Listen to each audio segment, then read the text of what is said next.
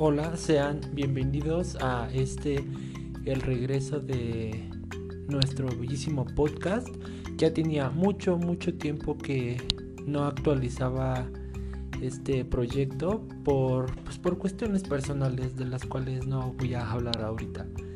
Pero pues sí, encontré como que una pequeña pausa para esto, sin embargo sí quería seguir haciéndolo, pero pues decidí darle una pequeña pausa, como ya dije, y estar trabajando igual en otras cosas, cuestiones personales, familiares y etc. Pero pues aún así tenía la idea siempre presente de que tengo que volver a retomarlo porque pues como dicen por ahí, si empiezas algo siempre hay que o terminarlo bien o seguirlo hasta que obtengas esa satisfacción y yo siento que aún nos queda mucho que dar en este espacio pues los capítulos que tuve que hice eh, siguen disponibles para que los escuchen para que los recomienden para que los compartan.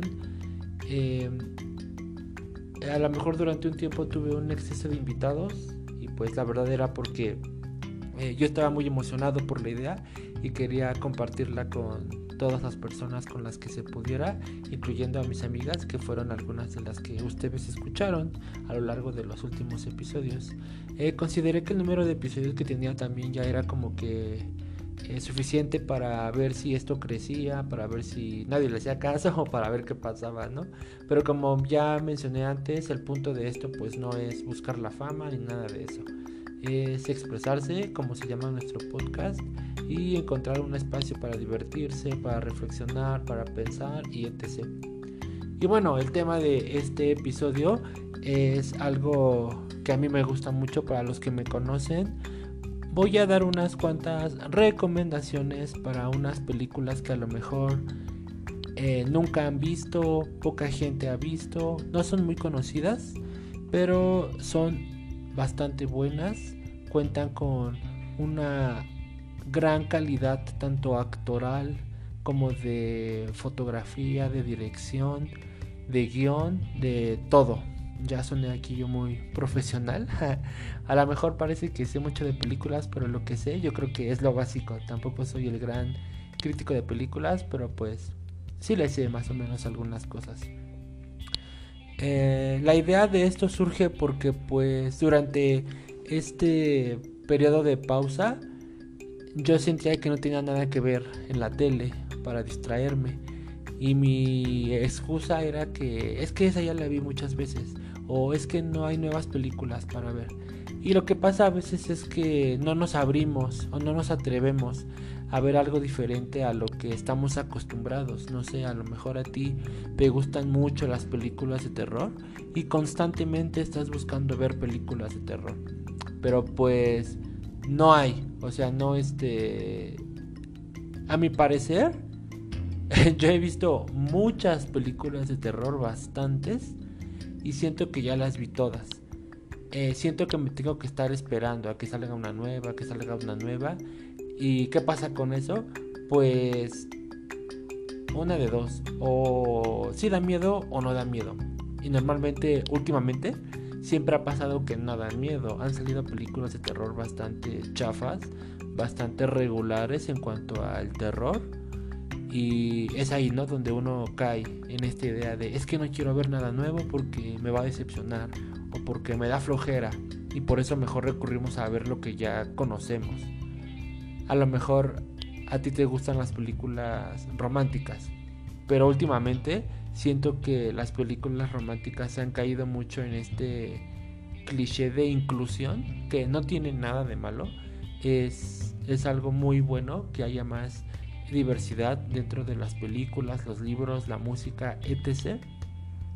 Pero a veces esta misma, este mismo progreso puede verse manchado por las personas que están detrás de estos mismos proyectos, que son quienes los defienden, que nos hacen creer a lo mejor que quieren que nosotros pensemos como ellos, cuando no es así. ¿Y qué pasa con esto? Que a lo mejor hay una película romántica que se acaba de estrenar, ¿no? No sé, cualquiera. Y resulta que en la trama principal, aparte de la pareja heterosexual, va a haber un personaje gay. Y ahí es donde empiezan estas personas ignorantes a decir, no, es que los quieren meter en todos lados, que no sé qué tanto, que no sé qué más. Y la verdad, a mí eso me molesta. No me gustan ese tipo de comentarios. Y para evitar escucharlos o conocer a alguien que piensa de ese modo, mejor evito ver las películas y caemos en lo mismo, ¿no? Volvemos a ver a lo mejor una película clásica romántica como La boda de mi mejor amigo, no sé si la conozcan, es muy buena, deberían de verla, que igual ahí tiene como que un poquito de discriminación hacia la comunidad gay, pero pues la película es buena. A lo mejor eh, está muy famosa, muy conocida, El diario de una pasión, que también, ¿no? Súper romántica, súper cursi, este, súper dramática, que a todos les gusta y nos gusta ver una y otra y otra vez. Y la clásica, pues Titanic. Aparte Titanic, pues tiene cierto aire de película de acción y de desastre y pues romántica, ¿no? Eh, ahí es donde caemos igual de no, pues es que prefiero ver algo que ya vi, a ver algo nuevo que esté eh, opacado por las nuevas generaciones. Que insisto, no tiene nada de malo. Eh, yo apoyo totalmente la inclusión en estas películas, pero lo que me fastidia es la gente que las critica. Y por evitar esas críticas o por evitar a esa gente, mejor yo no las veo. Otro ejemplo muy claro, las películas infantiles. Yo sé que últimamente han salido algunas, tal cual es la de Soul, la más reciente película de Disney Pixar, que igual fue un boom. Eh, la de Unidos, que también es una de las más recientes, que también es de Disney igual, ¿no? Este, estas películas de Disney siempre quieren tener un mensaje muy reflexivo dentro de la trama. Y pues últimamente eso a mí es lo que me como que me fastidia un poquito, pero un poquito nada más, no mucho, porque pues qué bueno que les quieran enseñar a los niños con animaciones y todo eso, ¿no? Pero últimamente ha sido como que, ay, no, ya, o sea, ya cambien el, ya cambien el rollo, ¿no? Ya hablen de otra cosa, ¿no? Ya metan otros tipos de mensajes y no solo de aceptarse a sí mismo y etc., ¿no? Que tampoco tiene nada de malo, está perfecto. Pero pues yo creo que existen otros tipos de mensajes que podríamos inculcarles a nuestros niños con las películas de animación. Un ejemplo muy claro es la película de Coco, que ya hemos, ya hemos hablado eh, anteriormente en, nuestro otro podcast, Paido sin filtro, que por ahí también se quedó pendiente, deberían ir a escucharlo, también tiene capítulos muy buenos. En este podcast nosotros platicamos sobre la película de Mulan y yo hice mención a la película de Coco. ¿Por qué la menciono ahora? Porque en sí esa película no trata de la aceptación a sí mismo de las emociones, etc. Más bien trata un tema como lo que viene siendo la muerte, el duelo, este, el amor hacia la familia, que son mensajes muy diferentes a los que Disney está acostumbrado a, a, dar, ¿no? Tal cual es Toy Story, ¿no? De aceptarse como eres, aceptar que eres un juguete, ¿no? O aceptarse la persona que tú eres, como es este, intensamente también.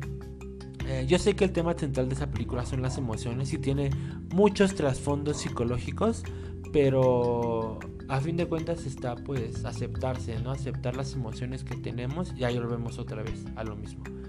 Eh, los mensajes se vuelven repetitivos y por lo mismo pues mejor preferimos, en mi caso prefiero ver las películas que ya conozco, ¿no? Ya no quiero ver otra película nueva que me cuente la misma historia con diferentes personajes y etc. Esta es la el tema principal de este episodio yo darles unas cuantas recomendaciones que a lo mejor no conocen, nunca han visto, para que les vayan a dar un vistazo. No voy a hablar de películas de terror ni de películas infantiles.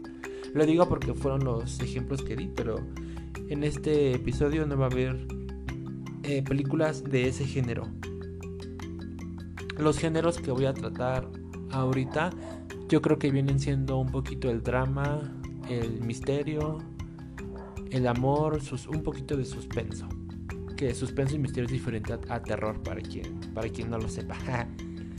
y bueno, em, como tal les voy a decir el nombre de las películas. Eh, yo no puedo invitarlos a que las vean porque algunas se encuentran disponibles de manera ilegal en internet. Eh, otras se encontrarán disponibles en plataformas de streaming como Netflix, Amazon Prime, Claro Video y etc. Blim, no, Blim no. Em, existen en esos catálogos, pero pues como tal yo les digo los nombres de las películas, ya será decisión de ustedes qué medio es el que quieren utilizar para verlas. No voy a negar que yo nunca haya visto películas de forma ilegal porque sí las he visto una que otra, pero pues igual uso mis servicios de streaming, o sea, la verdad prefiero 50 veces verlas en un servicio legal que en un servicio en un servidor ilegal, pues. Pero pues aquí no estamos para criticar eso, lo importante aquí es que veas la película, la compres, lo primero que pase, pero pues que les des una oportunidad. ¿Cuál es el fin de esto? Pues eh, darle chance a lo desconocido, darle un chance a, a, lo que no conocemos, porque nos puede sorprender, se los juro. Eh, nos puede cambiar la forma de ver algunas cosas, nos puede cambiar inclusive la forma de pensar y para eso estamos aquí, ¿no? Para aceptar los cambios y para vivir los cambios también. Y bueno, en primer lugar ah, está una película muy buena. Eh, como tal no tengo claro qué nacionalidad sea, ya que la película se desarrolla en Italia, me parece. Em, y pues cuenta con actores americanos o, y algunos ingleses. Así que por eso no tengo muy clara la nacionalidad. Es un revoltijo de, de naciones, un revoltijo de países, ¿no? la película se llama Todo lo que necesitas es amor. Está protagonizada por Pierce Brosnan, para quienes no lo conocen. Eh, una de sus películas más conocidas, yo creo que es el papel de 007. Hizo de 007 en algunas cuantas películas. Eh, me parece que es el papel con el que es más reconocido. Pero pues eh, en esta película la pueden encontrar como todo lo que necesitas es amor o amor es todo lo que necesitas. Aquí entramos en este problema de la traducción, ¿no? De los títulos. Pero de cualquiera de las dos formas la puedes encontrar. En lo que viene siendo la plataforma Prime Video, que es de Amazon, la encuentran como todo lo que necesitas es amor. Ahora, ¿por qué esta película, Roberto? ¿Por qué recomiendas esta película? Ah, pues muy fácil, para ti que me estás escuchando. La película es sencillamente fantástica. Es hermosa visualmente desde que empieza hasta que acaba. En el momento en el que empieza te recibe con... te adentra en lo que viene siendo la película con una situación eh, embarazosa, una situación inclusive difícil de ver. Eh, si no te hace un nudo en la garganta los primeros 15 minutos, espérate en lo que va a seguir más adelante, a lo mejor si te, si te ocasiona algo. Eh, la película se trata sobre em, una mujer que padece de una enfermedad. Esta mujer se somete a los tratamientos, este, a los doctores, todo lo que quieran, y pues tiene su familia, su esposo y su hija. Eh, dentro de lo que viene siendo la trama de la película, se nos va contando que la hija de esta mujer va, se va a casar con un muchacho. Y ahí viene la otra parte de la película. El otro personaje principal, el que yo les digo que es Pierce Brosnan, es el papá del muchacho con el que se va a casar la hija de la señora eh, enferma. Eh, los conocemos a los dos de forma individual. Primero conocemos a una, luego conocemos a otro. La profundización de estos personajes es tan pero tan perfecta que no bastan más de 10 minutos para conocerlos, para saber lo que piensan, para saber cómo son, para saber cómo van a reaccionar. El desarrollo de la psique de estos personajes es tan tan buena que no es necesario profundizar tanto. ¿Y que ganamos con esto? Que la película tenga oportunidad de desarrollarse más, de desarrollar más historia y etc. Nos permite, como ya dije, desarrollar más historia, un poquito más de acción, por así decirlo. Em, dentro de la situación de ellos, eh, la boda va a ser en Italia. ambos tienen que viajar a Italia para estar con sus respectivos hijos. Los hijos también cuentan con una historia que igual en sí es la que se desarrolla a lo largo de la película. Es eh, impactante, es dura, es incluso cruda al final, porque pasan una serie de eventos que la verdad a mí eh, me, me quedo con un sabor medio amargo con la película, porque la situación de los hijos se siente como que incompleta. A pesar de eso yo creo que lo hicieron a propósito, dijeron, no pues, vamos a dejar así la película con los hijos para que cada quien haga su final propio. Es un final abierto la historia de los hijos. Afortunadamente, los dos papás sí cuentan con un final claro, que sabemos qué pasa con ellos. Y pues para no decirles más y dejarlos con la duda, los invito a que vean esta película, muy buena, excelentes actuaciones y también con un buen mensaje.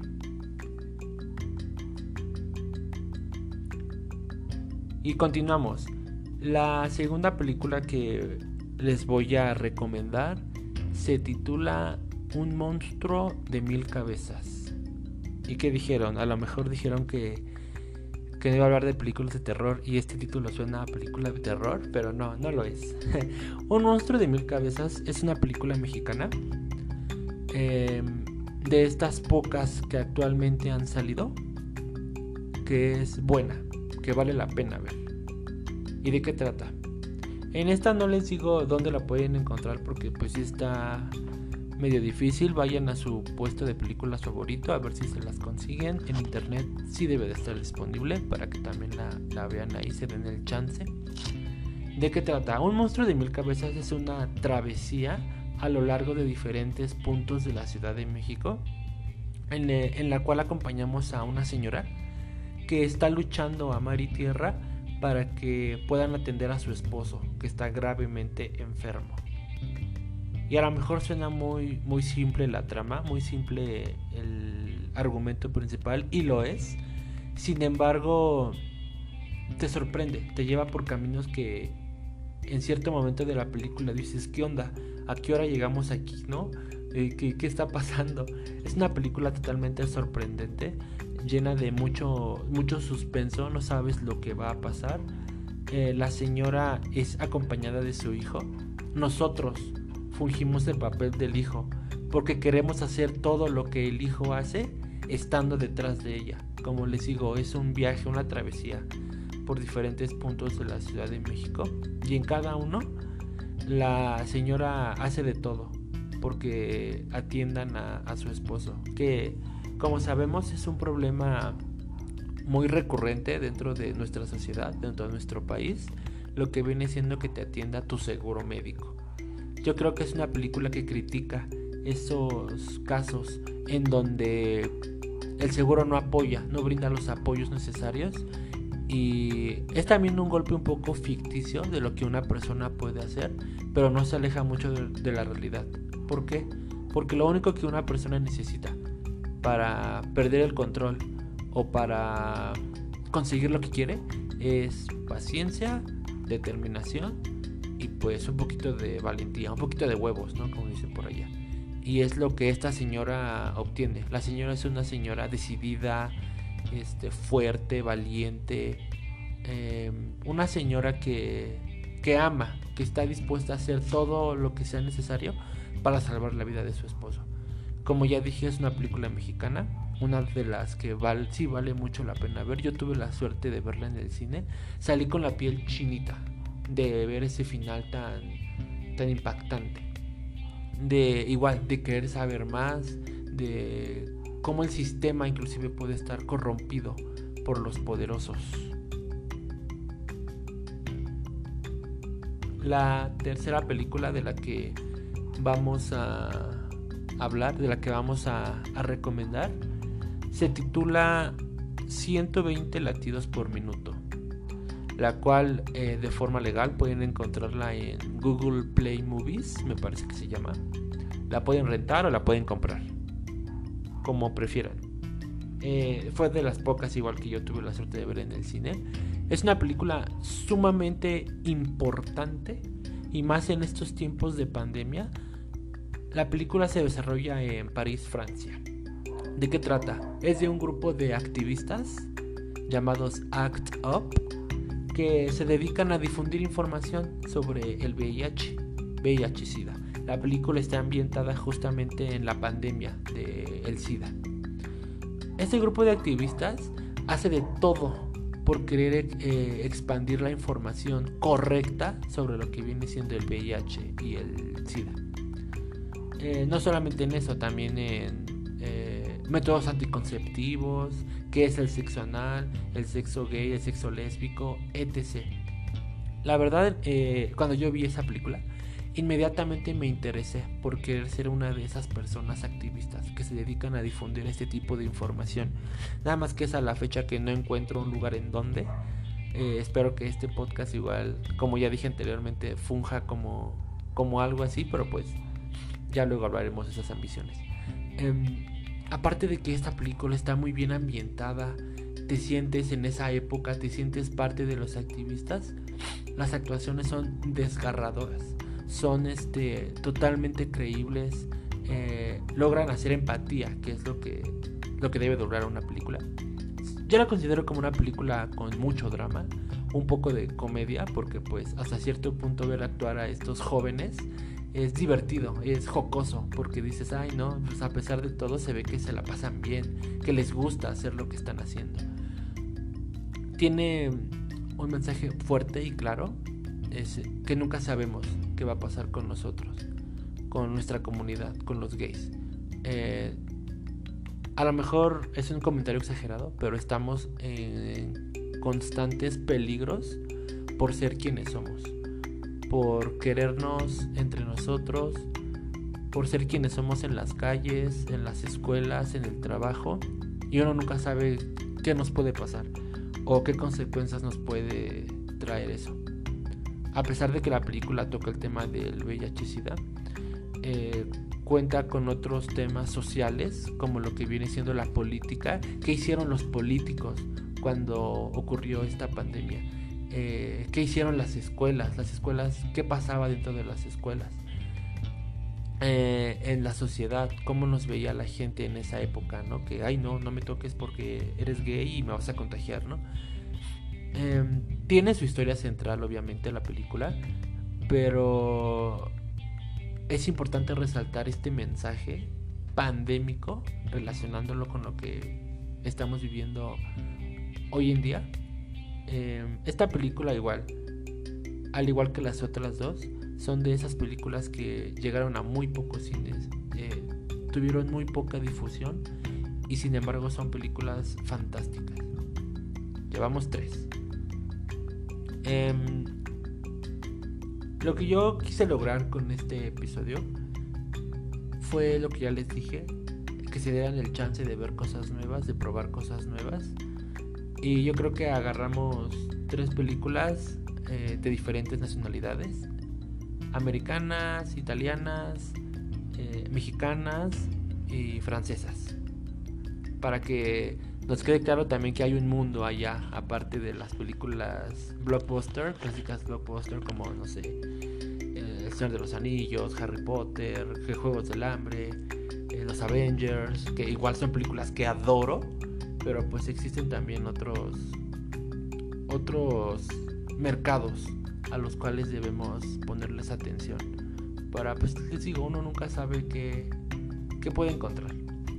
Y como última recomendación, en una eh, edición especial, esta película la pueden encontrar en YouTube. Eh, muy polémica para la época en que salió. Se titula El lugar sin límites. ¿De qué trata? Igual, un resumen. Un pueblo, digamos aquí, este, yo vivo en Cotitlán Izcalli. Digamos, un pueblo acá de Tepo, Tepozotlán en donde existe un tipo burlesque, un tipo este putero, pues, ¿no? Donde están las muchachas y van los hombres y bailan con ellas y mua, mua, mua, ¿no? Eh, la película empieza ahí, dentro de ese, ese lugar, en donde vive un hombre gay al que se le conoce como la Manuela. Él es el protagonista de la película junto con su hija. Eh, actores conocidos, pues Carmen Salinas, Lucha Villa, Y el actor que hace de la Manuela, no recuerdo su nombre, me toca investigarlo, pero también es muy conocido. Em, la película, como ya dije, es, fue muy polémica para cuando salió. Yo me lo imagino ahorita que la vi. Porque habla sobre ese México de antes, ese México machista, ese México fiestero. Bueno, a la fecha sigue siendo fiestero, ¿verdad? Machista, fiestero. Ese México oscuro, donde podías matar a alguien y dejarlo tirado e irte caminando. Y nadie sabe, nadie supo que no se diferencia mucho a lo que pasa hoy en día. Pero pues para ese tiempo era mucho más difícil encontrar culpables. Ahorita ya contamos con otros medios, pero pues tampoco, como que no no son muy aprovechados. Y bueno, El lugar sin límites eh, habla sobre la historia de la Manuela. Se, se encuentra con otro personaje principal, Pancho, que vienen siendo como que los mm, principales sujetos que llevan la película. La Manuela lleva la película desde el principio. Em, trata sobre este lugar donde los hombres van y jajaja y, y acá, ¿no? Tienen relaciones, un, como ya dije, un putero, un prostíbulo, ¿no? Pero un poquito más campesino, les digo, se desarrolla dentro de un pueblo. Em, también es una visión bastante artística de cómo en esa época se veía a los gays, que el típico hombre afeminado que a lo mejor se maquillaba, este, usaba vestidos, hablaba así, como que ay, ajá, y no sé qué, Pero a fin de cuentas la película vale mucho por las actuaciones, por la crudeza que tiene les digo, es una fortuna que la podamos encontrar en YouTube. Igual yo creo que la pueden encontrar en algún puesto de películas de confianza o, libremente en internet, en Google. Pero para más fácil, pues está en YouTube. Y yo creo que vale mucho la pena que la vean. Eh, la pueden ver acompañada de toda la familia. y tiene una escena un poquito fuerte, ¿no? Pero pues nada más una. De ahí en fuera, pues se abre a debate, inclusive, ¿no? De, no, ¿tú qué pensaste de esto? ¿Fue justo? ¿No fue justo? Tiene un final totalmente agudo que te, que te llega, te deja una sensación de vacío, pero pues vale mucho la pena. Y bueno, este capítulo fue mi regreso a este proyecto del podcast. Eh, me comprometo obviamente a actualizar contenido. Tengo por ahí una idea que igual estaré anunciando próximamente, pero pues primero a materializarlo todo bien, a pensarlo y organizarlo como todo debe de ser. Ah, fue un gusto volver a trabajar para, para mí, para ustedes. Espero que lo disfruten, que lo escuchen, que lo compartan y que se den el chance de ver las películas. Valen mucho la pena. Y pues si no valen la pena me avisan, me dicen, pinche Roberto, las películas que están bien culeras, ¿no? Ya saben que estoy abierto a, a los comentarios, a los mensajes y pues fue un placer estar otra vez aquí. Les mando saludos a donde sea que estén. Pásenla a salvo. Síganse cuidando. Y pues nos estaremos escuchando en otro episodio.